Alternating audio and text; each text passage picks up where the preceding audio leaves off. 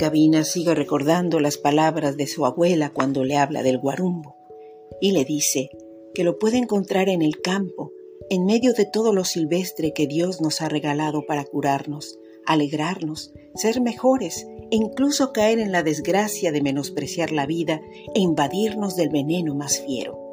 Gavina, con actitud reflexiva, bebía su licor y daba amplias bocanadas al cigarrillo, hundiendo en su pelo crespo y muy negro las uñas de sus largas manos, mirando al infinito para recordar vívidamente el último aliento de su querida abuela.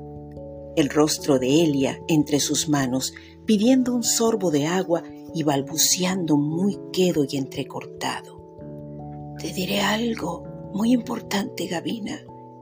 Cada vez que me necesites, solo tienes que escribir con carbón mi nombre y decir en voz alta aquello que requieras de mí.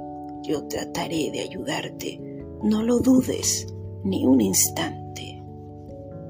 Elia, su entrañable abuela, exhaló su último aliento y un tenue vaho invadió el rostro de Gavina, quien impactada comprendió que algo en ella no volvería a ser como antes. La vida se tornaría distinta, quizá con un rumbo insospechado.